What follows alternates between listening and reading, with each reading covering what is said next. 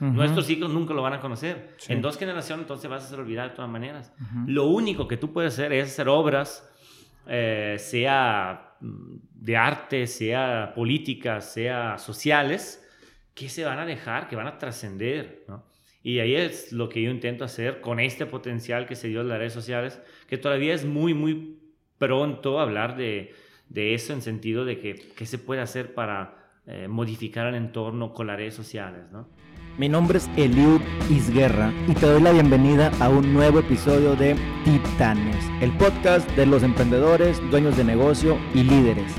Reunimos a la gente que consideramos exitosa para aprender de ellos sus mejores estrategias. Bienvenido.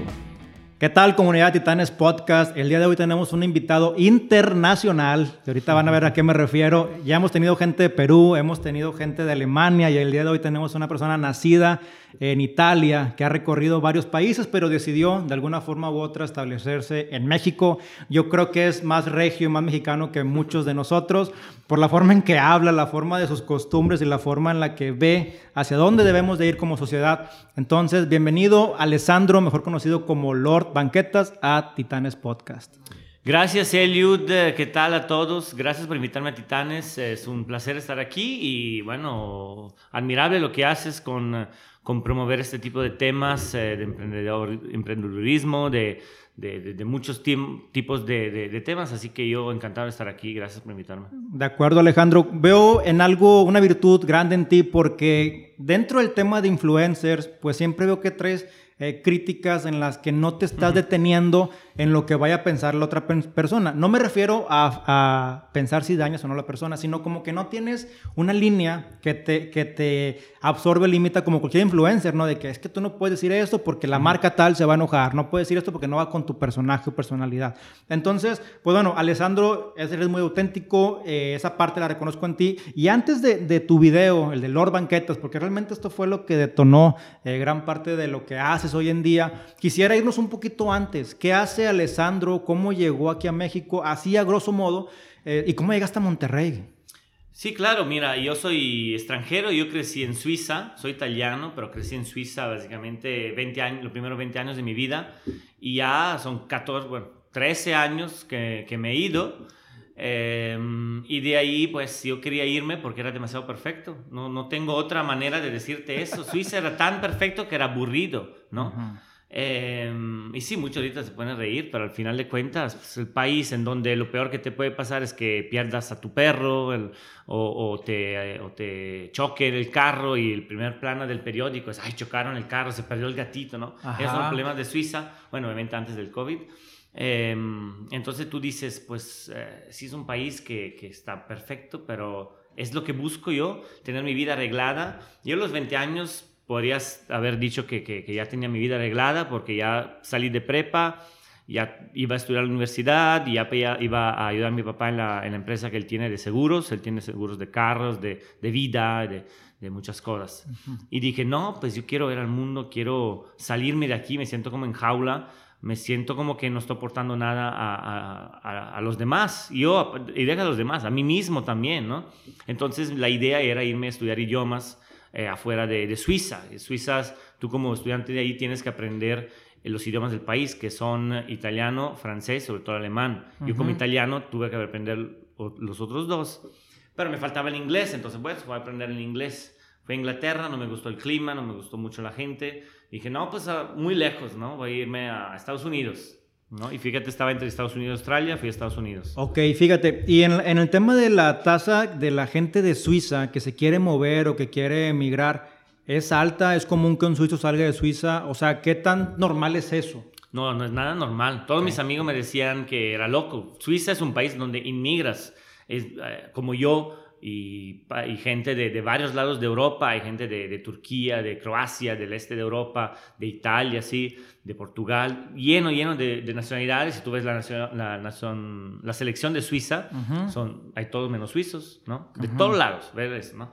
Y bueno, entonces yo quise salirme de ahí por, porque pues no, no, no me sentía gusto. ¿Realmente creías que tú podías eh, hacer algo diferente? Como que ahí ya estaba todo arreglado, no te necesitan y eres un superhéroe sin capa, que sabes qué, voy a ver qué puedo contribuir desde mi punto de vista eh, sueco o italiano hacia... Suizo, suizo, suizo. Suizo, el otro Suecia, perdóname, tenía razón. Hacia otro lugar, llegar a Estados eh, Unidos. Sí, o sea, y, sí, es que es el problema. Los únicos que salen de Suiza es para irse a Estados Unidos o Australia. Porque es como, ah, pues yo no voy a otro país a o sea, no voy a empeorar mi estatus, ¿no? Así piensan los suizos. Voy a uno que tiene más o menos como si Estados Unidos tuviera el mismo de Suiza, ¿no? Entonces fui ahí, estuve un año ahí, fue muy bonito el lugar, fue en San Diego, pero empecé a ir porque tenía 20 años, empecé a ir a Tijuana. Y estamos hablando de Tijuana en 2008, que era bastante... Muy caliente. Muy caliente, ¿no? como, todo, como el casino, ¿no? En todos lados estaba, estaban diciéndome, no vaya a Tijuana, no, no, no haga cosas locas, me van a secuestrar, me van a robar, me van a violar, me van a hacer todo en Tijuana. Y hasta la fecha no me han hecho nada. Me han, o sea, yo, yo empecé ahí a amar México porque digo, mira, aquí tengo tanta gente que le tiene un odio a los mexicanos, ¿qué le han hecho? ¿Por qué, no? Yo no entendía, yo iba solo, iba completamente solo, sin ni siquiera hablar también español. Pero entre el italiano y el inglés que hablaba, pues me la llevaba y me empecé a, a, hacer amigos en Tijuana hasta que iba una vez sí, una vez no, cada fin de semana. Y luego iba a, pues sí, casi, casi vivía más allá que, que en San Diego. Y todo pensaba que estaba loco. Y me iba caminando entre la línea, entre los antros de la línea, que es la, frontera, a la frontera, que son como unos 2, 3 kilómetros. Así, en medio de la nada, sin... Porque, bueno, hay otros asuntos. Sí, sí, sí. Pero sí, o sea, de ahí empecé a amar México como, como digo, no manches, aquí sí me siento gusto, aquí siento gente que, que sí es sincera, que es real. Yo siempre tuve un conflicto con la gente que no es real. Desde ahí podía decir que se formó mi carácter, ¿no? Y de ahí, bueno, conocí México y decidí estudiar en México. Dije, no, pues aquí me gusta mucho, fui a mi país eh, de regreso y mi papá, bueno, ya, ya hiciste todo, ya te pagué todo, ahorita a estudiar. No, la verdad quiero conocer México, ¿no? ¿Sabes qué? Chinga tu madre, me dijo, literal.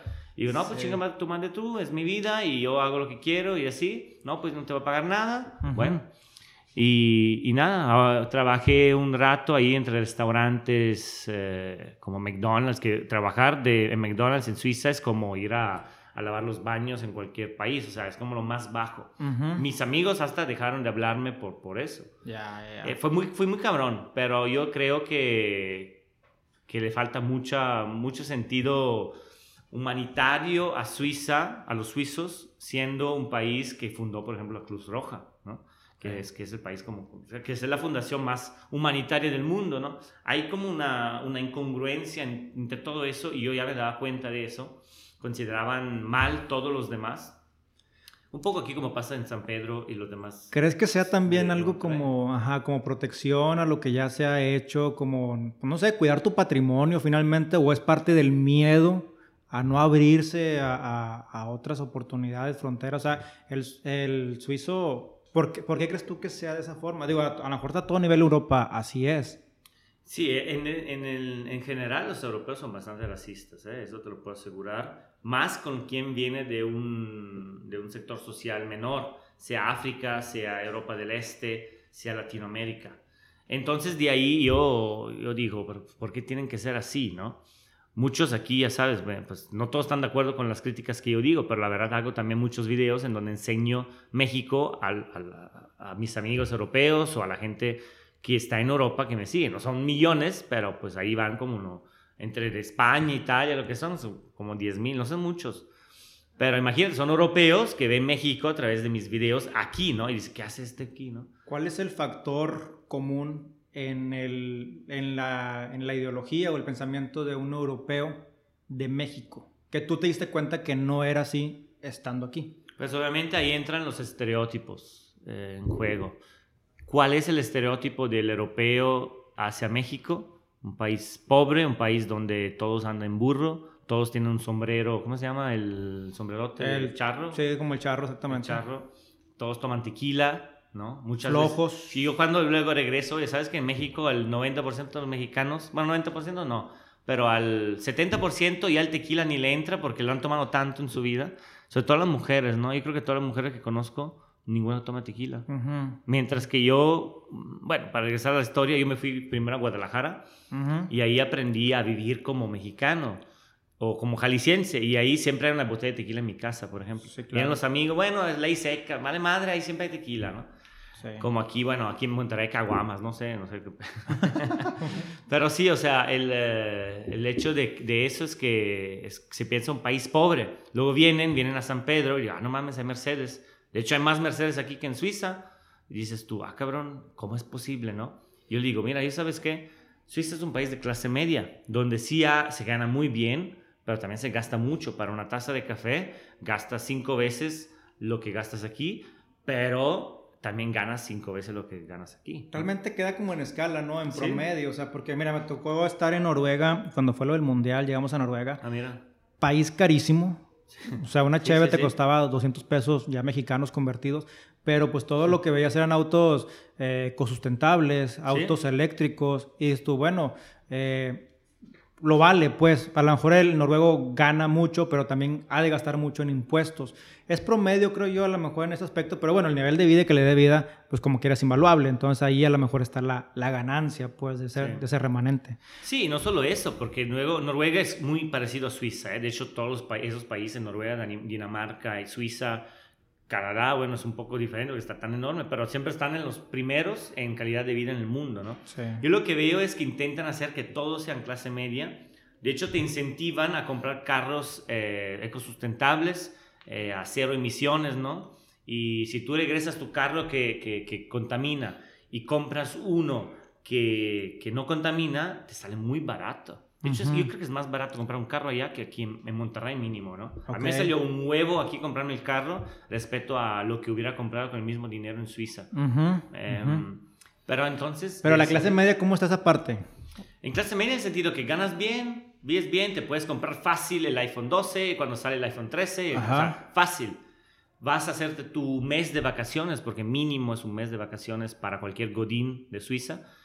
Te paga muy bien, eh, tienes aguinaldo. No, no- no- no sé cómo funciona aquí el aguinaldo, ahí tienes una trecena, o sea, tienes un terce- eh, 13 su- sueldo. Ajá. O sea, 12 sueldos en el año, a diciembre tienes doble sueldo. Así, Pues sí, sí, sí. básicamente, ¿no? Ok, Entonces te, te- ah, vives aquí, pero así vives toda tu vida. claro. Y es muy difícil llegar a ser jefe o es muy difícil que te cambies trabajo.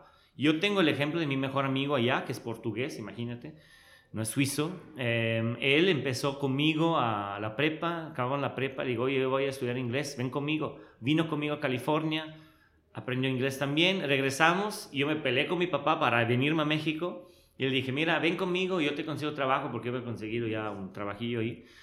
Y él no quiso porque dijo que encontró un trabajo ahí de Godín, de simple empleado, ¿no? Abrir la, pues llevar el, café al jefe y así.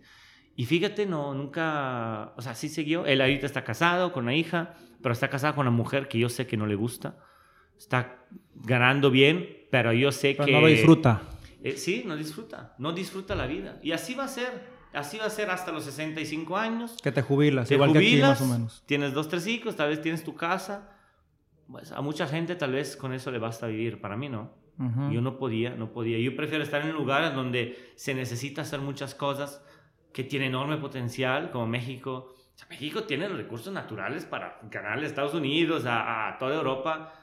Fácil. Sería como China. Digo, no tanto Sí. como es territorio, pero los recursos. No, la, la ubicación obra. geográfica, o sea, tenemos La playa por ambos lados, litorales, el Océano Pacífico, el Golfo de México, el Caribe. Mucha gente europea viene al Caribe, son las vacaciones de los Sí. italianos Cancún, cuando aquí lo tenemos a, a dos horas y en Aerobús a mil pesos redondo, claro, ¿no? claro, Entonces, claro. Creo que sí, definitivamente hay eso, pero también parte de eso, Alessandro, eh, es la cultura del latino. La, la cultura del latino creo que siempre ha sido en la de eh, llegan para quitarme, soy ahora Ah. sí que el calzón de, de todos los europeos. Eh, la Malinche en México, digo, Sí. lo primero que hizo fue convertirse del lado de- del, del bando eh, contrario para poder asegurar pues su vida. Entonces, parte del miedo y parte de la, de la historia de todo latino, llegaron a Cuba primero a robarse todo el azúcar y, y, pues va de la mano. Entonces, de cierta forma estamos condenados a esto, eh, pero realmente tenemos mucho potencial, que no sé si algún día lo vayamos a explotar. Este, tú llegaste a Guadalajara y luego de ahí sigue tu travesía hasta Sí, a Monterrey a directo. Monterrey. Me- como empecé en el TEC de Monterrey, a mitad semestre dije lo mismo. Dije, ah, pues ya conozco bien Guadalajara. Hasta la fecha voy a Guadalajara y me topo los ojos y sé dónde llegar. Fácil. Y aparte ahí conocí todas las ciudades en camión, toda la ciudad en camión. Mientras que aquí en Monterrey pues ya tuve carro desde un par de años, entonces ya, pero bueno, el problema, el problema, el hecho fue que me cambié porque dije, bueno, pues estoy estudiando aquí, pero Monterrey siempre me llamaba la atención Monterrey, no sé por qué, no te lo puedo explicar, pero como que una ciudad muy industrial, muy emprendedora, ¿no? Y, y en Guadalajara es México, yo no tengo ninguna duda, o Jalisco es México, es donde nació pues el tequila, los charros, muchas canciones mariachis, ¿no? O lo mismo mariachis, si no me equivoco, nacieron allá. Pero en Guadalajara yo creo que, que, me faltaba algo de ahí también. Me faltaba ese sismo de emprender, de hacer cosas, de, de moverme, de, de, de, no sé, de ser algo más que, que un simple güey que va a estudiar o que va a trabajar. Porque mi idea era trabajar de Godín como todos, ¿no? Es la idea que un europeo trae. Nadie emprende en Europa, nadie, nadie emprende en Europa. Por eso que ahorita con el COVID están empinados todos. Ves los italianos ahora, ¿no? Y eso que hay alto incentivo también para que emprenda, o sea, hay tasas de interés económicas, o sea, muy bajas, hay apoyos y pues digo, no sé, si la cultura sea no emprender o la cultura sea que, o no sé, realmente por qué no. Aquí lo hacemos por necesidad, incluso. Sí, sí, sí. Y allá no hay necesidad, entonces tienen la vida arreglada. No sé si también puede... es que ahí es el, el confort, o sea, pues ¿para qué voy a, a invertir o hacer un negocio si puedo fácil trabajar en, una empresa ya establecida desde dos, tres generaciones, con mi sueldo que me da para todo lo que quiero. Entonces, tú bien dices, la necesidad aquí sacó adelante a muchas personas y está sacando adelante a muchas personas, como a mí mismo también, ¿no? Sí. Eh, pero bueno, llego a Monterrey y vine a, vine a acabar mi carrera y acabando mi carrera me ofrecieron trabajo ahí en, el TEC de Monterrey, en la universidad, como maestro de idiomas, porque pues sabía muchos idiomas. ¿La carrera la estudiaste en? En relaciones internacionales. ¿no? Siempre, siempre me agradó como carrera. es la carrera de cultura general, ¿no? Em, y nada, pues eh, luego pasa ese video a las banquetas y me empieza a abrir unas cosas que, que, fueron muy padres y hasta la fecha sigo haciendo, ¿no? Sí, sí, sí. No, digo, o sea, eso, eso es el parteaguas también. Y, y ahorita que hablas del TEC de Monterrey, bueno, yo nunca estuve en escuela privada, siempre fue en la, en la uni. ¿En la uni? Pero cuando viajas, ¿cuántos países conoces? Eh, creo unos 20. Más 20 países. Yo, bueno, yo tengo la oportunidad de conocer 13 países y entre ellos vi que anduviste también en Asia, yo fui a Japón. En China, sí, viví en China un año. Viviste en China un ah, sí, pues entre Guadalajara y Monterrey fue un año a China de intercambio. Ok. Em, de hecho, sí, regresando fue cuando mm, conocí mucha gente de Monterrey, como que me dije, no, vente a Monterrey, está más chido, ya sabes, ¿no? Y llegué, pero no, conocía a nadie, ¿eh? Yo no conocía ni una persona de vista, así, así, pero así uno, oye, voy a llegar con este güey. No, llegué al hotel y de ahí, pues hice, hice todo lo que empecé todo. Claro, y, y, en esta parte cuando tú vas viajando, pues obviamente cuando viajas es un tema bien increíble, ahorita entramos a detalle, pero todo lo que lo que conlleva el viajar, ¿no? El subirte a un avión, saber, no saber cuándo vas a llegar, qué puede pasar, con quién te vas a topar, el intercambio de cultura, de idioma, eh, es, algo, es algo totalmente que, que, rompes tu molde, zona de confort. Entonces, pues la gente del TEC de Monterrey, la mayoría es extranjera o la mayoría ha viajado. Entonces, lo que yo veo, aquí se ve en Monterrey un claro ejemplo, el distrito TEC o la zona tech, eh, todo eso de zona peatonal, el tipo de, de, los complejos de usos mixtos, el tema de hacerlo eh, pues muy armonioso, las rotondas, cuidar áreas verdes, todo eso, pues se ve reflejado en la visión de un viaje, ¿no?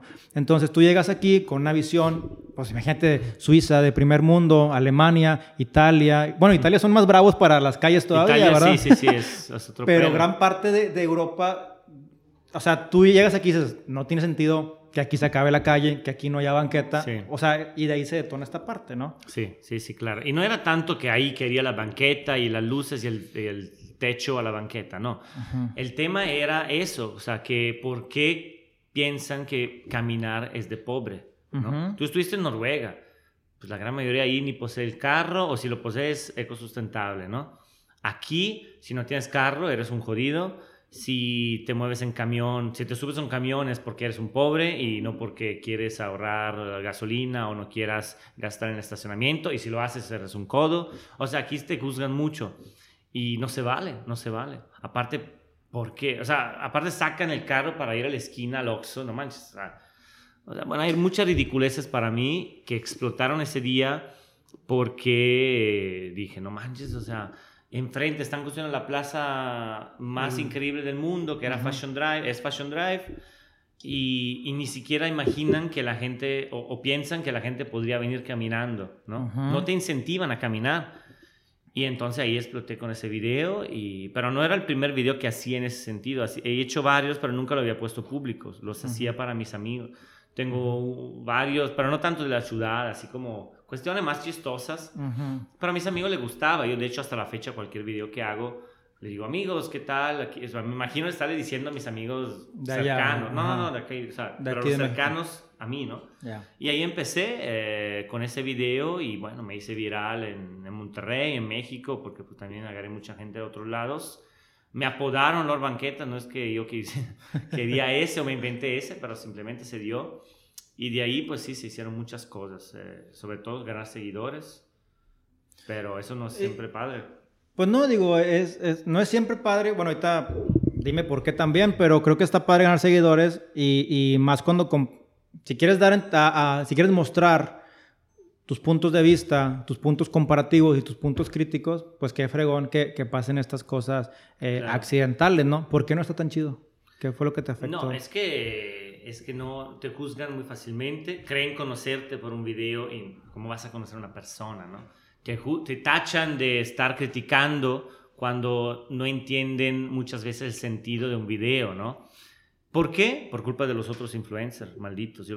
Me cagan todos. ¿Por qué? Porque usan su gran potencial de seguidores para su beneficio mismo, para egoísmo, para decirle, ay, ya me llegó la, la nueva tacita, y mira la tacita, ay, ah". y mientras te pagaron 10 mil pesos para decir eso, ¿no? Ajá. Eh, Cuando no la reales usas a veces. Y no la usas. te Más gusta. deja tú, o sea, y luego aparte vienen de Estados Unidos, ni siquiera apoyan Producto local. producto local, ¿no?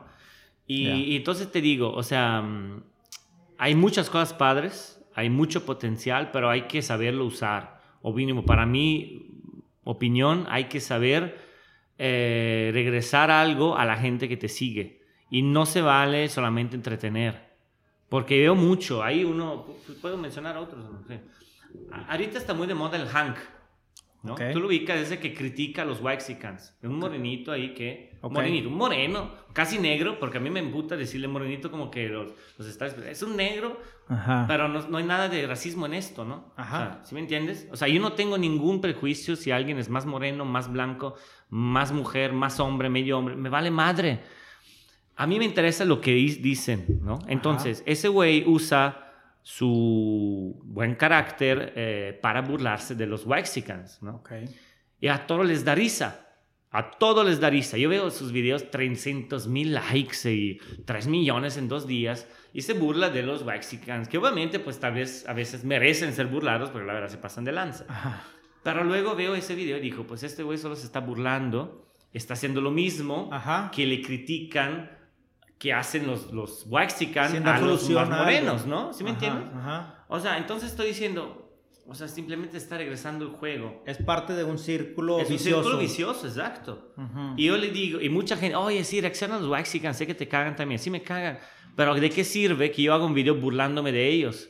Me puedo burlar, puedo decirle, oye, no, pues qué ridículo, pero ¿por qué es ridículo esto? A ver, vamos a ver, sale adelante, es ridículo porque tal vez en vez de pensar en que tener un Mercedes es de gran clase, mejor piensa que ese aire que respiras es cul- culpa de ese Mercedes, es por culpa que solo vas en carro, es por culpa que nunca tomas un camión, nunca tomas un transporte público y tus cientos de miles de amigos hacen lo mismo. Entonces se respira ese aire porque nadie usa el transporte público, porque caminar es jodido, por culpa de esas cosas, ¿no? Ujú. Entonces, eh, bueno, igual no sé, mucha gente no va a ver aquí el, el- el nexo entre las dos cosas. Para mí es claro, ¿no? Sí. Clase alta, sí se vale burlarse de ellos. Me, hablo de las clases medio-baja, que es la gran mayoría, ¿no? Sí.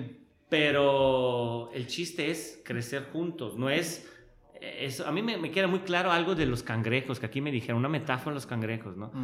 México es como una, una cubeta de cangrejos y un cangrejo que se quiere salir y se lo arrastran para abajo. Y eso pasa sea al Waxican, sea a la clase alta, sea a la clase media, sea a la clase baja. A Sí. todos, ¿no? Y yo creo que nosotros siempre, siempre va a haber alguien más fregón que tú, más crítico que tú, con más lana que tú, más inteligente que tú. O sea, eh, hasta cierto punto uno ve hacia abajo, por así decirlo, porque tú ya superaste un nivel de educación. Que sin embargo no es el máximo. Alguien más tiene otro nivel Claro, intelectual claro. y te critica a ti por algo que tú ni te das cuenta. O sea, yo también tengo errores, ese, ese Hank tiene errores, pero no se da cuenta porque no ya ha llegado a ese tipo de nivel eh, educativo, intelectual. Y yo creo que esa es una cadena que siempre, siempre va a estar, pero no se vale, como tú dices. Hay dos caras de la moneda, ¿no? No se Sí, vale sí. para, porque tienes que dar una solución, pero hay alguien que dice que te va a decir, pero es que es entretenimiento. Exacto. Y hace exacto. feliz a una gente. Exacto. Hijo de su- O sea, es- Pero todos son entretenimiento, Eliud, todos. Sí. Piensa, dime tú, dime tú, ahorita, ¿eh? sin hablar de mí, o dime tú alguien que tenga más de un millón de seguidores que haga algo para los demás, para México, para la sociedad. Dime tú. O sea, esto no era preparado, ¿no? Dime, el Ujú. primero que se te viene a la mente, y en confianza, ¿eh? Samuel García, no sé. eh, No, un pues, político, no. ni siquiera el político que no, no, no, su por eso me quedo pensando. Digo, en su caso podría ser alguien de Shark Tank. No sé cuántos- Ah, bueno. cuánta gente tenga, pero... no, no sé. Pero, bueno, ¿cómo? ya estás hablando de, de un programa, ¿no? De, Ajá. de- de- o sea, no es una persona. Bueno, sí, sí, sí. Pero sí, sí, o sea, sin duda hay, sin duda hay. Sí, pero te deja pensando, o sea, ¿quién podría ser? Realmente todo es entretenimiento. Sí. Cada quien tiene su segmento, su público. Y... Todo es, sí, sí. O sea, es- Todo es entretenimiento, ¿no? Pero, ok, llegamos ahora al otro punto. ¿Qué tipo de entretenimiento es? Eh, burlarse de los demás, abrir regalos que te hacen, enseñar tu casota de 3 millones, hablo de la Yuya. Yo de hecho sí la critiqué, pero le- ¿qué le dije? Oye Yuya, tienes 24 millones de seguidores, la gran mayoría jovencitas de 14, 15 años. En vez de sacar marcas de maquillaje, tal vez empieza a colaborar para que esos 24 millones donen un peso cada uno y sacas de la pobreza a miles. Y esto es lo que estoy haciendo, te lo juro. Y no tengo 24, tengo un millón.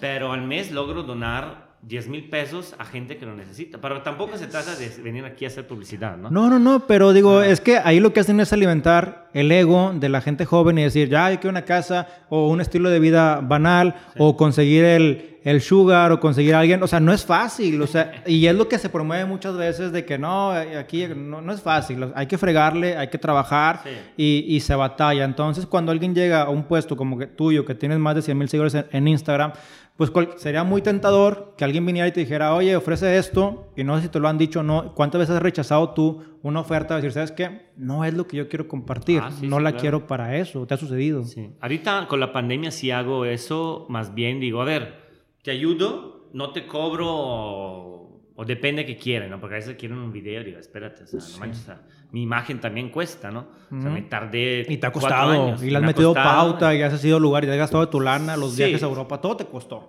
Sí, claro, pero digo, ahorita en la pandemia yo, yo por ejemplo, fijé, digo, no quería ya empezar a hablar de los grupos, pero creé grupos, uno de ellos de ayuda, lo llamé Lord Ayuda, en donde se puede donar, eh, pedir apoyo En Facebook. en Facebook, sí, se llama Lord Ayuda. Ahorita ya tengo como 37 mil personas ahorita. ¿En cuánto del 2020. tiempo?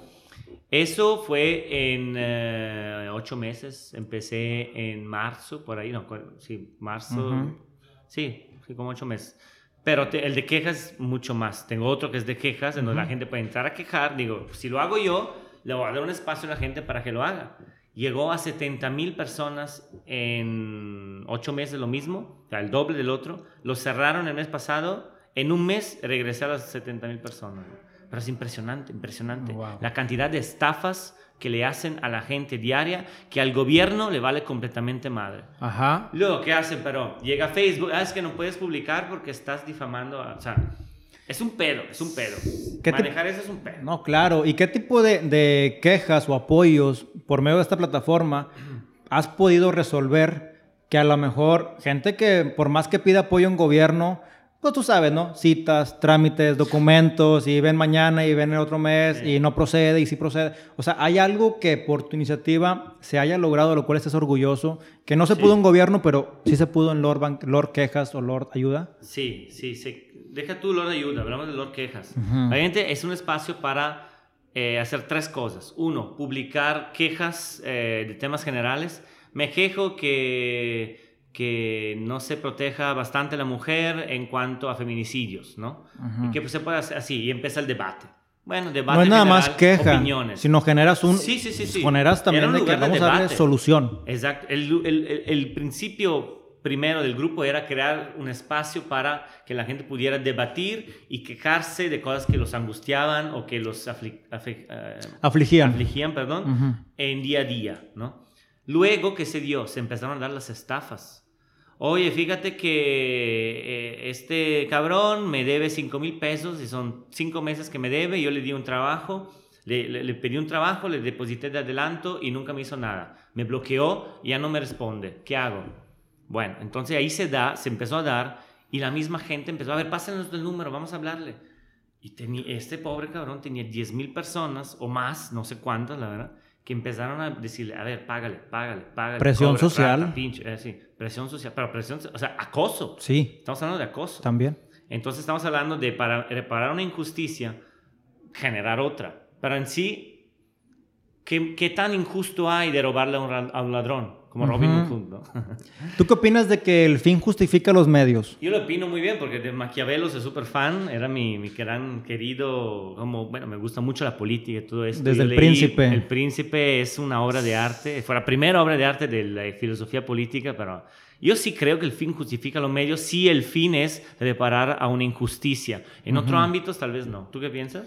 Yo creo que también. Realmente es, está, es debatible, puede ser criticado, porque también, ¿cuál es el fin? ¿Quién dice que el fin es bueno o es malo? ¿Para quién el fin es correcto y por qué lo vas a hacer para ese fin? O sea, realmente puede quedar ambiguo, pues.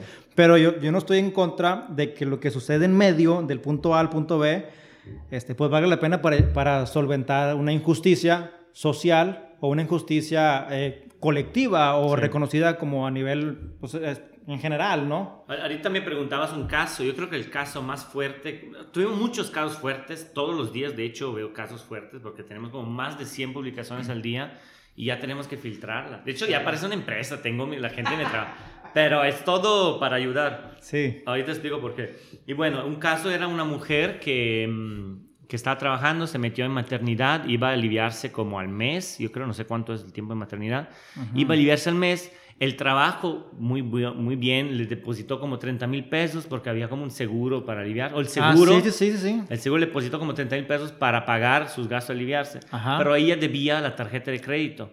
Entonces, ¿qué hizo el pinche Santander? Le sacó Lo los 30 jaló. mil pesos. Sí, sí, sí. Yo dije, "Eh, pero espérate, yo decido cuándo pagar la tarjeta de crédito, si me quieres generar intereses, adelante. Le sacó las 30 mil pesos, esa mujer desesperada, desesperada. Y te hablo que todavía no había, no había tanta gente, habían como unos 20 mil en el grupo. Ujú. Todos pinches Santander empezaron a compartir, llegó como a 3 mil compartidos el video de la señora esa, Ajá. chava señor.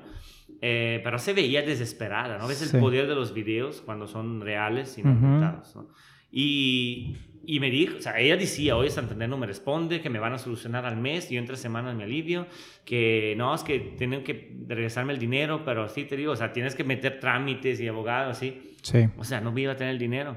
Entonces empezaron, fueron a la página de Santander, 10 mil personas, ponerle críticas. A ver, págale esta, esta, esta. No a los tres días, Ajá. que es presión social, se le regresaron el dinero. Wow. Un banco de nivel mundial. Y ¿no? te voy a decir algo. Yo, yo trabajé en Banorte, como te comentaba ahorita, y estuve en parte de cobranza. No era el que marcaba de entrada, era el que veía los procesos, toda la normatividad y política. Y eso que hizo Santander es legal y está bien. No, claro, Se- claro, claro. Se llama cobranza proactiva. Claro, y claro. eso lo firmamos desde que pedimos la tarjeta de crédito. Sí. Que si no pagamos, lo pueden retener en primer eh, depósito que, que haga. Entonces, sí, sí, no, a- claro. a lo que voy con eso es que es increíble como yo nunca vi en ningún caso en, en el banco que hubiera una devolución de eso, porque el de cobranza gana por lo que retiene, por lo que jalan, y son procesos automáticos. Cada noche se llama proceso batch. Se corre, jala lana. Ah, bien. ¿Cuánto cayó ayer? Medio millón, un millón, cuatro millones. Todo lo que la raza, aunque sean tres pesos, son tres pesos, te lo van quitando. Pero para, tú lo has comentado, en tres días a un banco internacional nadie te resuelve en tres días. La Conducef te da 30 días, 45 días. El área interna del banco es totalmente difícil. Entonces, felicidades por ese caso porque No, gracias. Y ese es de los primeros, ¿eh? y es un caso de éxito de cómo la presión social bien canalizada eh, está a favor de la, de la comunidad, ¿verdad? Ahora, pues el hijo de ella, no sé, póngale algo así, un nombre simbólico de Sí, este no, evento. no, de hecho, alguien, no, nombra el olor banquetas. o así.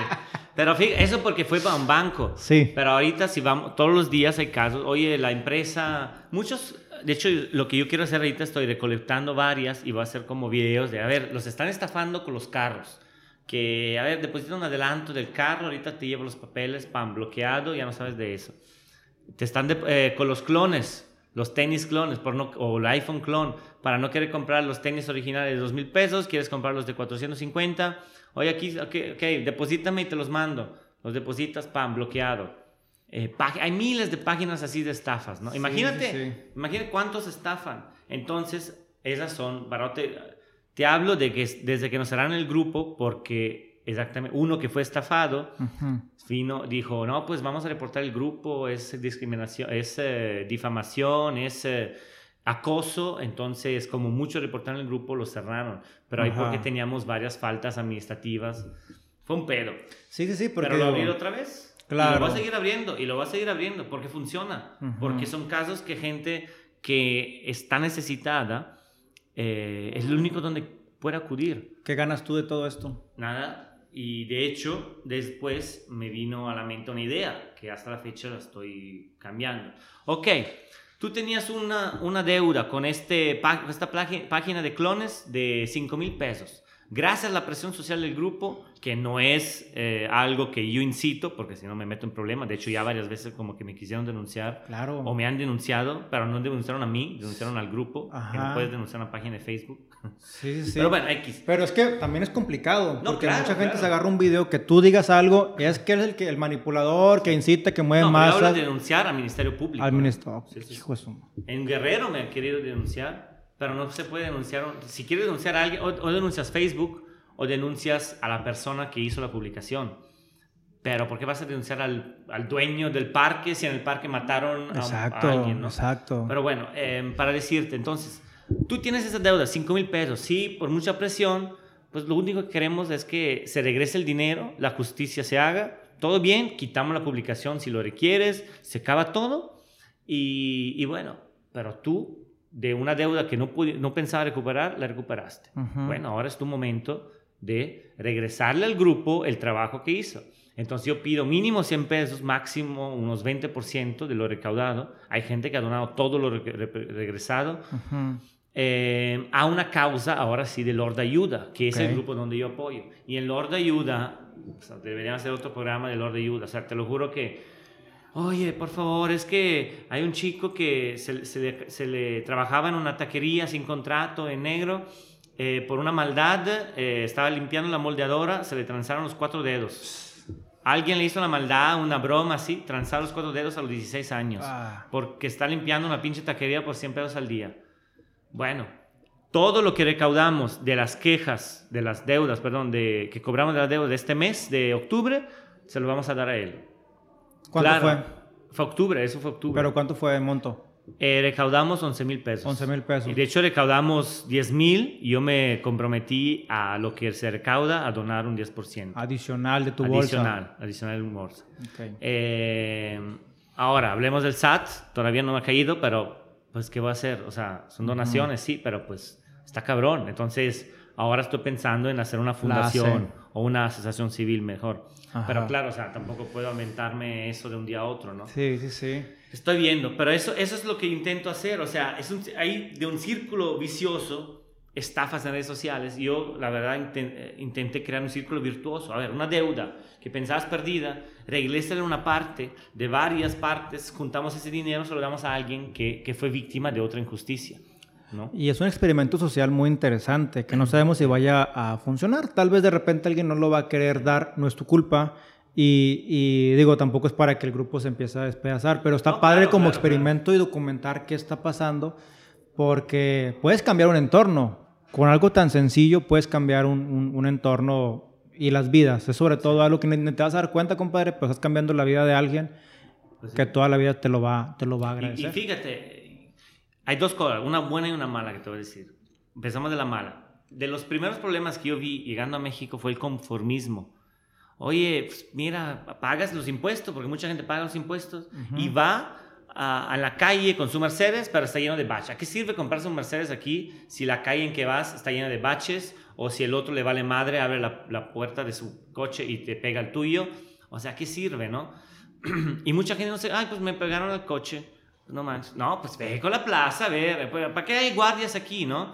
Ah, pues no, yo no vi nada. ¿Cómo no viste nada, cabrón? Vamos a ver la cámara. No es que no puedes ver la cámara. O sea, todos intentan para hacerte unas trabas enormes en cuanto a a querer justicia o a querer lo que se te debe. Porque si pagas impuestos, lo pagas para seguridad pública, para infraestructura, para que no haya contaminación. Y, y, todo eso, está padre tu punto, así tiene que ser, comparto contigo totalmente. Y, aquí está cabrón. Está difícil y te voy a decir mi punto de vista, lo cual es distinto. ¿Por qué? Porque totalmente de acuerdo contigo, pero por ejemplo, eh, vas a pagar la tenencia. Oye, multas, 600 pesos, exceso de velocidad en García Vato, yo nunca estoy en García, ni he estado. O sea, son multas fantasmas que existen.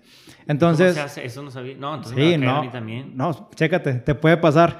Y es normal que haya multas fantasmas. Entonces, ¿Cómo se O sea, nomás anotan el, sí, la placa y la... Sí, y te dicen que tú andabas a tal hora y todo. Y no es cierto. A lo mejor el tránsito lo anotó mal la placa o a lo mejor lo meten. Son 600 ya me pesos. un video de eso. Sí, eso sí lo voy a hacer, pero bueno. Ojalá y no, pero eso te va a tocar. Entonces llega un punto en el que, al menos yo, digo, compadre, de ir a García a pelearme, a levantar el trámite y dedicarle cuatro días y cuatro, 400 corajes, a mejor pagar 600 pesos y seguir generando en mi negocio, enfocado en mis proyectos. Sí, claro. Y dices, madres, los pago. Triste, sí. Malo, sí. Totalmente yo estoy en una, en una postura muy errónea. No tiene que ser así. Antes sí los peleaba. Hoy en día ya sabes que es una pérdida de tiempo.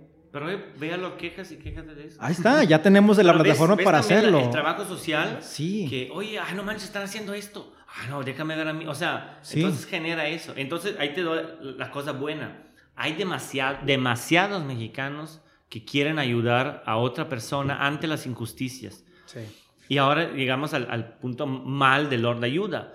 Se aprovecha, o sea, tú le estás dando el dedo, no manches, te agarran todo el brazo, la mano, hasta las nalgas te agarran. También. O sea, mi, mi hija nunca tuvo un pastel en su cumpleaños. Por favor, deposítenos para que tenga su pastel. No mames, un pastel de 300 pesos. Ve a lavarle el carro al vecino. Y, que, o sea, claro, ahora no, ahora lo publican para que le des lástima a los demás y que te depositen. Ah, no mames, yo me súper emputé. ¿Cómo? ¿No que el grupo no es de ayuda? Entonces, ¿para qué pones lo de ayuda? Entonces, ¿por qué nos limitas? es solo para. O sea, ¿quieres ayudar? No, o sea, ahí ves, está, está, el cangrejito que quiere ayudar, ¿no? Mira, Pégate para acá, ¿no? verlo para, verlo como que ya tienes contenido que te están creando para tus videos y dentro, dentro de las políticas pon, si entras aquí, tu foto, tu post va a poder ser utilizado para mis videos y críticas. Eso no lo he puesto, lo voy, lo a poner. De entrada, porque te da pie a muchas cosas y realmente pues tienen que agarrar onda. Ahora, no dudo que en un Lord de Ayuda, si lo publico, haya algún cuate que diga, compadre, yo trabajo en tránsito de García, pásame, aquí está mi WhatsApp, márcame, yo te ayudo para quitártela, revisarla o ver qué pasó y darle seriedad. Eso está con madre. Sí, sí, hay, hay doctores, hay psicólogos, hay, veo una chica, ahorita, te digo, hay más de 100 publicaciones al día pero en Lord Ayuda son libres. O sea, si yo puedo, yo puedo poner lo que quiera. En Lord quejas, como es fácil la difamación, o pueden poner fotos de un niño, pueden poner fotos de un INE, que no se puede, tienen, se tienen que estar revisando. Filtrando. En Lord Ayuda, entonces, es libre. Pero ahí había una chica que se quería suicidar, eso puso. Oye, la verdad, no tengo razones para vivir hoy. La publicación también se hizo, no digo viral, pero entre los miembros del grupo, que eran ya unos 30 mil, no, que te, te, apoyamos, no, ven, voy a tu casa y voy a platicar contigo. O sea, increíble como, eso te me en la piel china de pensar eso, increíble cuánta gente se ofreció a ayudarla. Lo mismo que me pasó a mí cuando yo perdí el avión en Cancún. Perdí el avión en Cancún de pendejo, de hecho ahí pobre pendejo que soy, hice un video y también tuvo muchas vistas. Perdí el avión yo de, de, pendejo, pero pues mucha gente, oye, vente a mi casa, no pasa nada, aquí te quedas. O sea, es lo increíble de los mexicanos y es por eso que yo me quise quedar aquí. Muchos me, me preguntan, si todo te quejas, ¿por qué te sigues aquí? Porque aquí veo mucha gente buena manejada por muy, muy poquita gente muy mala que solo le, le importa su bolsillo, solo le importa el compadre, que tenga el cargo también, o que, o sea, cosas que no deberían ser y le, y le arruinan la vida a alguien porque pues tú, tú te dan una multa fantasma de 100 pesos, pues bueno, la pago. Ajá. Pero yo he visto casos que no manches, una multa de 100 pesos no la tienen para pagar, sí, sí, no tienen ni para gasolina. Y ahorita hay gente pidiendo despensa, pidiendo de todo, pero... Y al rato, digo, ya con, con, conforme agarre forma todo esto, pues digo, algún evento que se haga social, presencial, después de la pandemia, con, Una, con un cover, alguna causa, créeme que vamos, o sea, vas a hacer algo, algo muy, muy grande. Y pues bueno, felicidades por eso, que sin esperar nada a cambio, estás cambiando el entorno, qué es lo que es, y darte el tiempo, porque tu tiempo de que le dedicas ahí son horas, muchas horas, y eso eh, cuesta. Oye, Alessandro, y en el tema de las ventajas que has visto en México, obviamente desventajas sabemos que, digo, son áreas de oportunidad, no tanto como desventajas, pero sabemos que somos eh, impuntuales y, dicen que somos flojos y cosa y media, pero en las ventajas de un mexicano para poder crecer en su país o crecer en el mundo, ¿qué has identificado tú desde fuera y dentro de? Em, el sentido emprendedor, no sé cuánto importa ahí la, facilidad en la cual aquí se da, no solamente un negocio, emprender un negocio, sino el tener clientes. Porque el problema, como tú ahorita mencionabas, en Suiza, pues hay muchos incentivos en hacer tu negocio, pero la verdad no te va a caer ningún cliente. Uno, porque las redes sociales todavía son muy débiles allá. Mm. Todavía estamos a nivel de que tienes Facebook para chismear.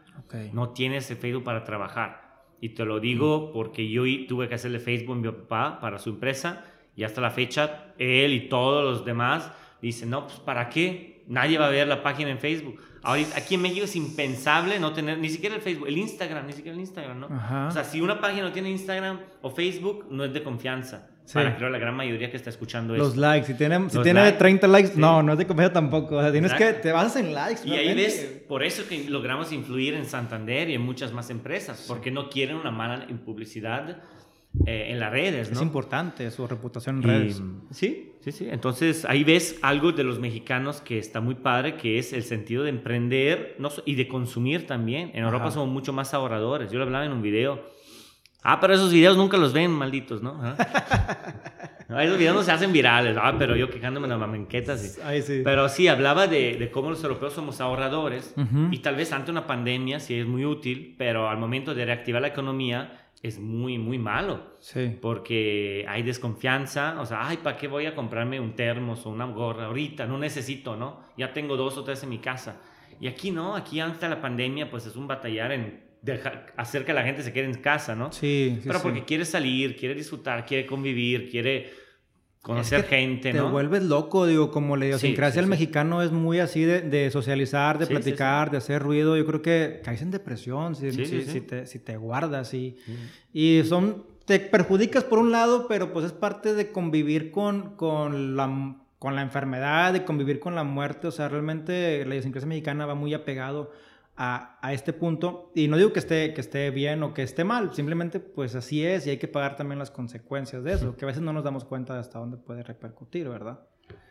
Pues sí, ¿eh? Pues Oye, y, pues bueno, referente al tema de los, de los, de los puntos de pros y los puntos en contra de que te, ha tocado vivir, ¿qué esperas tú de México? O sea, ¿realmente eh, te quieres quedar aquí? ¿Cada cuándo porque me dijiste que estabas en Suiza, eres italiano, estabas en Suiza, te fuiste a San Diego, luego a Tijuana, luego a Guadalajara, luego a Monterrey.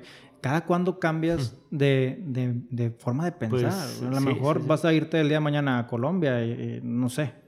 Pues eso, eso me lo he preguntado varias veces yo. Eh, siempre fui un nómade, por así decirlo. Em, pero yo creo que buscaba un lugar donde sentirme en casa y aquí en Monterrey sí me siento en casa. Como tú bien dijiste al inicio, yo creo que ser más regio que mexicano.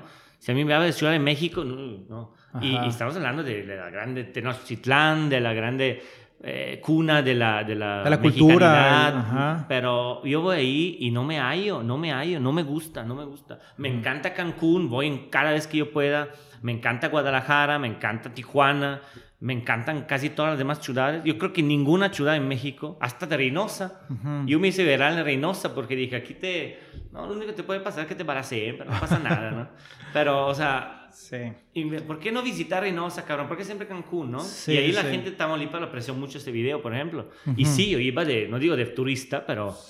Para cruzarme me quedaba en Reynosa. Y, pues sí, y realmente digo, a lo que tú has vivido, ¿crees que algún día México cambie? Sí, sí, es que mucha gente me dice eso. Ay, ¿cómo crees que van a cambiar los mexicanos? ¿Cómo crees?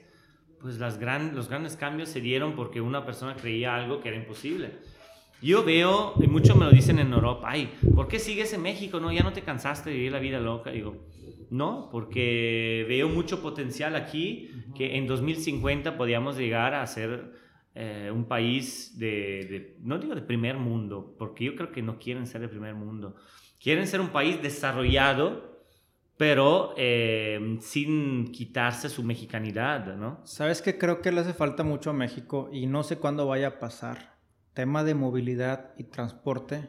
Estamos muy rezagados y creo que es el, el punto principal para convertir ciudades en ciudades realmente importantes. Cuando yo voy a, Europa, cuando yo voy a Japón, o sea, cuando voy a Rusia, sabes que desde el aeropuerto hay un tren que te lleva hasta el centro, hasta el otro lado, hasta el sur. Aquí de Apodaca, o sea, no tenemos ni nada, es un Uber que no te queda, ni camión, o sea, y estamos mal. Si desde ahí pudiéramos tener una movilidad, yo creo que hay parte todo el tema de que la gente quiera venir, de que la gente pues no quiera batallar, darle hospitalidad, conectar negocios, turistas, ciudades, y creo que estamos muy lejos, pero creo que de ahí partiríamos, no sé qué opinas tú. Sí, de hecho yo me acuerdo de mi última clase en el TEC, eh, ya y antes de todos los videos, era de prospectiva y me gustó mucho esa clase porque te ayudaba a ver el futuro, ¿no? Y ahí se hablaba de cómo el potencial de Monterrey de ser, por ejemplo, una, una hub de, aeropuerto. O sea, podría ser como Panamá, o sea, un, un, aeropuerto aquí en Monterrey a media vía entre Estados Unidos y Latinoamérica, eh, hasta más de Ciudad de México, porque Ciudad de México ya pues ni siquiera espacio, ¿no? Mientras pues, pues ahí el aeropuerto de Monterrey tiene para mucho más, ¿no? Y, para hacer pues, vuelos de, o sea, para hacer un punto medio, ¿no? Sí. Y, no lo ven, no lo ven a partir de cómo llegar al aeropuerto, pero en, en, una visión de, a ver, vamos a invertirle aquí, ¿no?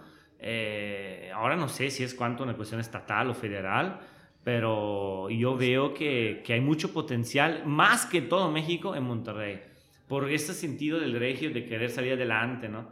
Luego, luego hay, acabo de ver hoy un comentario, ¿no? Ay, aquí en Monterrey, pues, nosotros somos el motor de México. Hay un, cada quien tiene una pantalla como ustedes tienen chicles en su casa, ¿no? Me dio mucha risa, pero, pero bueno. Pues digo, todavía estamos con mucho, con mucho ego, todavía creo que falta mucha cultura y por el poder adquisitivo que se tiene también pues tenemos gente que no, que no le ha costado el ganarse el, el pan de cada día. No sé, digo, a veces por los pocos, no sé, no sé como sociedad, mira, en pandemia, si estamos hablando que hay una pandemia, que hay un virus, que nos quedemos 20 días y todo se va a resolver, o sea, ya tienes el problema, ya tienes el tiempo, ya tienes la solución, y aún así no lo hicimos. Y, y, y, y, una población pequeña, ¿no? Sí. ¿Cómo queremos que un país de 110 millones de personas pudieran hacia un mismo... Si ya ahorita la pandemia fue el mejor ejemplo, ya tenemos objetivo, tenemos el, el, el enemigo, tenemos el tiempo, y no se pudo. O sea, no sé cómo como sociedad podríamos llegar a esa parte. Está complicada, no lo vamos a resolver tú y yo ahorita, obviamente, pero pues te pregunto, ¿cuál crees que sea el paso de inclusividad social, el tema de, de, transporte, movilidad? O sea, creo que por ahí podríamos empezar. Y en el tema de educación. O sea, tú la educación en, en, en Suecia, en Suiza, perdón, es, es increíble. ¿Cuántos libros lee? Sí. Un suizo, o sea... Sí, sobre todo en cuanto a educación pública. Tú dices, fuiste a la universidad pública. Yo también fui a la universidad pública ya. La privada es más si le quieres dar un sentido de, por ejemplo, en inglés, ¿no? Quieres que tome clase en inglés o quieres que... Pero la pública, yo aprendí francés, alemán y luego inglés, pero básico, porque ahí te digo, se enfocan en francés y, alemán, que son los idiomas oficiales de Suiza, aparte de italiano. Ajá. Em, y es la escuela pública. Y de hecho, es más difícil entrar a nivel de prepa o universidad en la escuela pública que en escuela privada. En escuela privada pagas y ya estás adentro. En escuela pública tienes que ser de inteligencia, de valor, de un examen de admisión, ¿no? Mientras que aquí, pues como una, lo opuesto, ¿no? Digo, no es que sea fácil entrar a la uni, pero es más difícil por plazas, ¿no? Exactamente. no tanto por merecimiento, ¿no? Exactamente, exactamente. Y sí, allá aunque pagues, no, no, no, repruebas, ya pagué y lo que sigue. Entonces, pues digo, obviamente es, un, es un ejemplo, ¿no? Sí, sí, no, de hecho sí. Oye, compadre, y digo, ya para empezar a cerrar el tema de la plática, a mí me llama mucho la atención el tema del desapego. Muchas veces cuando queremos emprender, cuando queremos viajar, sí nos puede nuestras tierras, nuestra familia, nuestras raíces, el abrazo de mamá, la bendición de la familia. Eh, tú ya tuviste un desapego de, muchos años, entonces, eh, ¿qué es para ti el desapego? O sea, eh, ¿lo has sufrido, lo has abrazado, te ha hecho crecer? ¿Cómo lo has utilizado a tu favor el tema del desapego? Creo que es bien importante. Desapego, y tiene. Hablas de salirse del país, del país, de, la familia, de tu, familia, de tu nómada que comentas ahora. Pues tienes que tener una motivación antes que todo. Tienes que tener un por qué te quieres ir y tienes que quererte ir.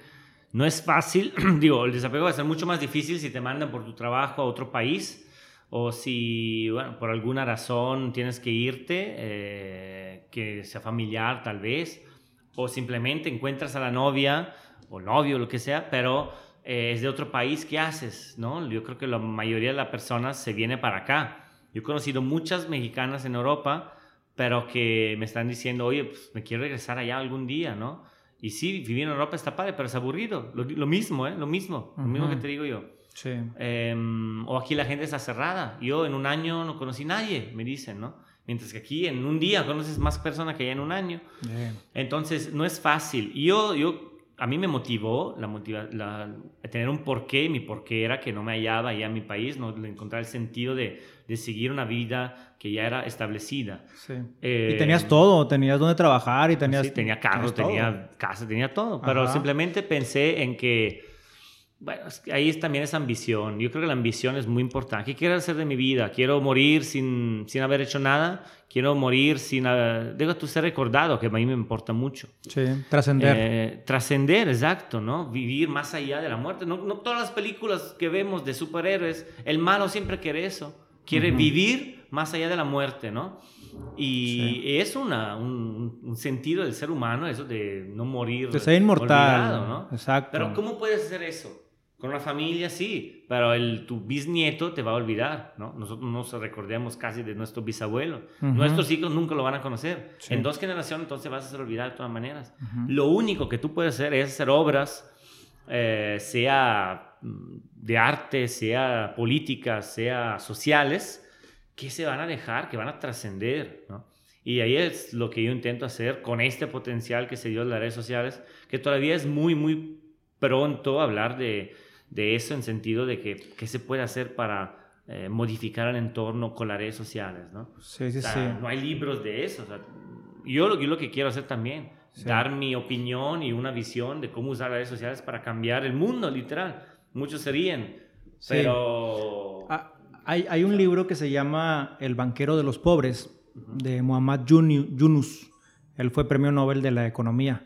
Ah, el de Pakistán, no, de Bangladesh. Es de Bangladesh y bien recuerdo de, es de qué lado. El microcrédito, ¿no? Microcrédito, microcrédito. Entonces está, está buenísimo y creo que te, no se consigue muy fácil. Yo lo tengo y lo compré usado en Mercado Libre pero trae una serie de ideas de cómo empezar a formalizar eso que quieres hacer y poderlo llevar a la Sierra Chapaneco. Sí, sí, sí, sí, sí, trae muy buena filosofía. No me acuerdo el nombre del banco, Qué pero. bueno que lo mencionas. Sí, sí, sí. El... sí, sí. Era algo con verde, ¿no? Green Bank. Sí, exactamente, el Green Bank. Sí, sí, sí. era eh, algo así, pero sí, qué bueno que lo mencionas. Sí, es un libro buenísimo. Es un libro buenísimo. Hay pocos libros de altruismo y, y o sea, un altruismo bien sistematizado, un altruismo que, que ayudas y te ayudan. O sea, todos ganan. Realmente, el altruismo no está malo que sea negocio, no está malo que generes, porque estás ayudando mucho más que un negocio de consumismo que nada más se queda acá, acá, acá y que se va a otros lados del, del, mundo, ni en tu país se queda. Entonces, esa parte está, está interesante y la obra que estás haciendo a lo mejor no te vas a dar cuenta, pero cambias el entorno y creo que eso, eso es lo que, lo que más importa. ¿De qué manera te automotivas, Alessandro? O sea, todo esto el coco wash, o sea, no es, no es fácil y menos si no tienes a alguien que te digo, a veces un apapacho, un abrazo, un vas bien. ¿Cómo te automotivas como líder creativo, líder altruista? Em, uno es la gente, es la gente que todos los días, y no por sonarte mamón, pero te, lo juro, todos los días, aparte los mensajes del grupo, ¿eh? ¿por qué me bloqueaste? ¿Por qué mi queja no fue aprobada? Llegan a decirme, no, eh, Alessandro, gracias porque vi tu video y me hizo reflexionar sobre eh, cualquier tema, porque la verdad he hecho videos de cualquier tema. Y es también una de mis gracias. Justo ayer hablaba con otro influencer de, de, la comida, fuimos a una taquería ahí a hacer algo de, de marketing y me dijo, oye, no, te envidio porque, dijo, ¿cómo me envidias? Tú tienes el doble de seguidores que yo. Sí, pero yo todo puedo hablar de comida. Si empiezo a hablar de hambre o cualquier tema, me da, no, tú qué sabes, tú habla de comida que es lo tuyo, ¿no? Sí. Y yo como nací de algo social, básicamente yo puedo hablar de lo que sea y aparte pues yo no, no busco el like de la gente, de hecho muchas veces los mando a chingada si no le si no me no me si no les gusta el contenido. No le gusta el contenido pues no le voy a hacer el contenido que a usted le gusta. Entonces la gente me dice si es cierto eh, gracias o cuando vienes a, a, Querétaro y luego pues voy a Querétaro y hago un convivio. Bueno ahorita no pero antes fui a Querétaro y hoy era un convivio no manches en un lugar llegaron como 60 personas. Wow un chingo. Nunca me hubiera imaginado eso. No, no, no. Y, y, ahora, ¿dónde los ponemos? No, pues, no, literal, el, el, lugar me dijo, no, ¿sabes qué? Vete porque hay demasiada gente aquí. ah, sí, bueno, pues puedo ir a otro lugar, ¿no? Me supe de una fiesta aquí en Monterrey también que, que promocionaste o algo así, que se salió de, creo que en Garza Sada, en los departamentos, que hubo una party. Ah, sí, sí, que, sí, que pero se salió de bueno, control. yo fui uno de los... ¿Organizadores o qué? No, no, no, no, no. Eh, Ah. Fui uno de los promotores, Promotores. pero bueno, ahorita no sé de cuál, porque muchos O sea- han salido de control. Pero eran años de la universidad. No, y a lo que voy, digo, el poder de las redes sociales y el poder que tienen las puertas abiertas también en muchos lados que ni te Sí. imaginas. En muchas ciudades, tú vas a llegar un- al pueblo de una sierra en Jalisco, una sierra en Chiapas o Oaxaca, ando aquí y va a haber alguien que dice, ay, yo soy de, Sí, Oaxaca, sí, de vente es a- impresionante. a echar un caldito aquí a la casa y todo. O sea, eso es, es una bendición, creo yo, por todo lo que estás fomentando. Y, y lo otro, nomás quiero cerrar con lo último que me preguntaste, la gente, pero también uno tiene que tener la ambición y la, no digo la seguridad, pero la convicción propia de lo que estás haciendo es correcto. Y, me, y hablo, por ejemplo, del el simple concepto que también ahorita mencionamos con el otro caso de, de Bangladesh. O sea, Ajá. es inútil que mucha gente aquí se siente bien por donarle 100 pesos o 500 a alguien, pero en sí le estás dando un pescado a alguien. Mejor enséñale a pescar, ¿no? Y ese es mi concepto que me motiva. Mejor doy el ejemplo, mejor me quejo para que los demás se quejen. Mejor le aviento al, al, no, al político, no, porque pues, ta- también soy extranjero y ahí me cortan con el 33.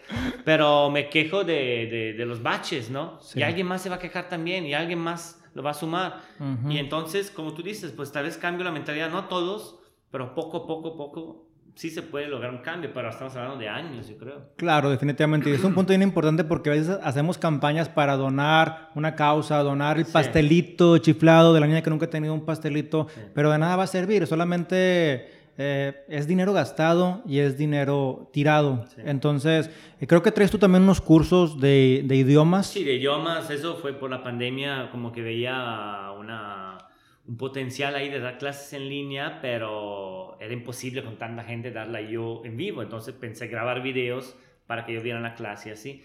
Ujú. Pero sí, ahorita que, que, me, que- que me mencionaste eso, por ejemplo, en el grupo de ayuda no se puede pedir dinero, no se puede. Ujú. Si quieres dinero, oye, no, necesito dinero para hacer esto, esta operación a mi mamá, ¿no? Tiene que ser tu mamá o tiene que ser un familiar. Y tiene que hacer un video. ¿Por qué un video? Porque así no hay estafa. Ujú. Pues aquí está mi mamá, ni modo que estás fingiendo, ¿no? O sea, aquí Sí. está, ¿no? A ver, apóyeme. Y luego la gente le dice, oye, ¿y con ese dinero qué vas a hacer? Pues mejor, sí, ayuda a tu mamá, pero igual te depositan, necesitas, no sé, 20 mil pesos, no, no se va a depositar tanto. Ujú. Para en vez, mejor emprende un negocio. Sí. Hay un negocio ahí en San Nicolás, yo creo, que abrieron, eh, lo abrieron tacos banquetas, pero estamos hablando de un negocio casero. Ok. ¿Por qué? Porque la chica pidió dinero, se le apoyó con no sé cuántos miles de pesos. Yo tampoco voy a estar checando cuántos donan los demás, Ajá. su dinero. Sí. Y la chica, en vez de usarlos para comprarse cosas, abrió un negocio, creo, de, de tacos o de Ajá. burrito.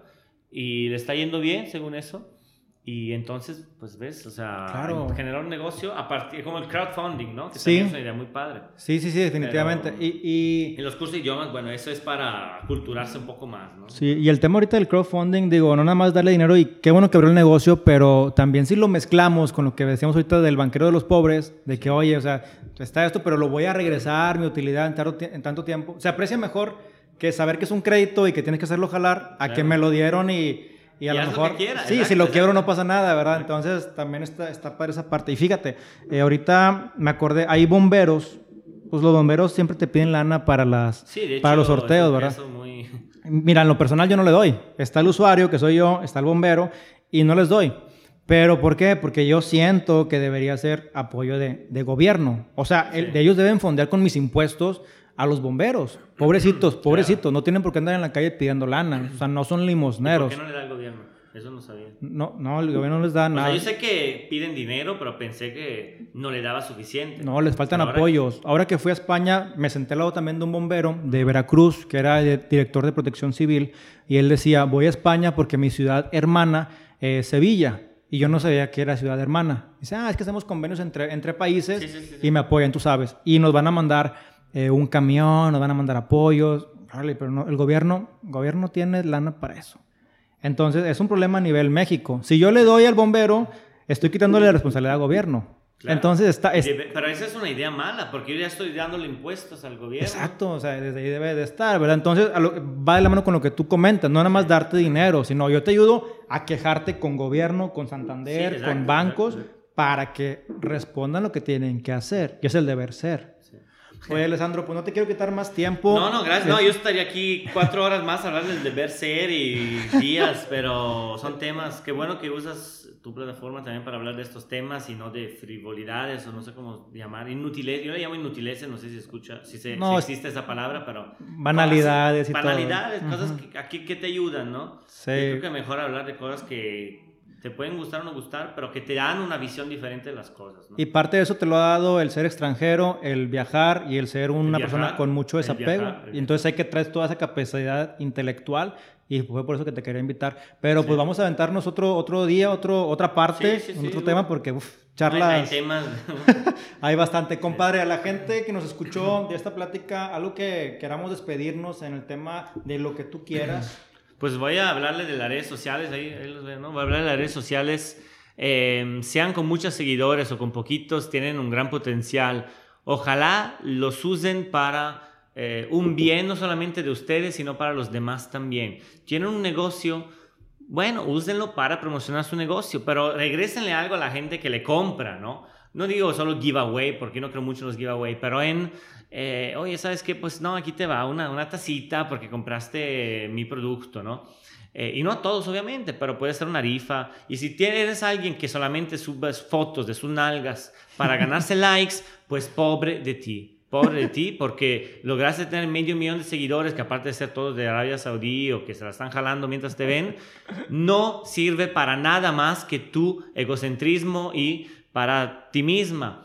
Piensa que al tener tantos seguidores, tienes que también tener una responsabilidad. Ahora, no digo donar como hago yo o hablar de cosas buenas en podcast como el Yud, pero mínimo usa esa gente para transmitirle algo a alguien que eh, no se lo espera. Ojalá que, que lo hagan, porque yo veo mucha basura en redes sociales, mucho egocentrismo, y se vale. Yo también he subido fotos de nalgas o desnudo, no vale más. Se vale, pero todas las fotos, sube una vez el libro, sube una vez un libro, sube una vez o sea, tacos en la calle. ¿Por qué siempre le mochomos, cabrona, no? ¿Por qué siempre ahí? No manches. Entonces, bueno, me hacen emputar y aquí no se vale. Entonces, no, otro programa de pura. De pura influencia, No, ¿verdad? pero bueno, sí, No, o y, sea- y aparte creo que gran parte de la responsabilidad está en nosotros como consumidores de qué compartimos. O sea, es algo que tenemos que, que, que ser conscientes, pues, de qué queremos compartir y hacerle llegar el mensaje, como tú lo dijiste, a alguien que creemos que lo necesita. Porque hay mucha gente que tiene eh, problemas mentales, que tiene depresión, que tiene problemas en su casa, que vive violencia. ¿Cuánta cosa y media? Entonces, pues, Alessandro, gracias por todo el apoyo que estás haciendo. Se reconoce, se valora en tus redes sociales, Alessandro Lord Gracias. Banquetas. Sí, en Facebook, en YouTube y en Instagram, Ale99Andro o Lord Banquetas. Perfecto, hermano. Pues muchas gracias. Esto fue Titanes Podcast y nos vemos en la siguiente. Thank you. Gracias, gracias, Eliud. Chao. Bye. Mi nombre es Eliud Isguerra y te agradezco que me hayas acompañado durante todo este episodio. ¿Te gustó? Compártelo con tus amigos y sigamos creando una comunidad más fuerte. No te pierdas cada lunes un capítulo nuevo y también suscribirte en Apple Podcast y en Spotify. Además, también queremos siempre saber de ti. Si nos escuchaste, comparte tu historia en Instagram, arroba Titanes Podcast, para poder estar más en contacto contigo. Muchas gracias. Nos vemos el lunes.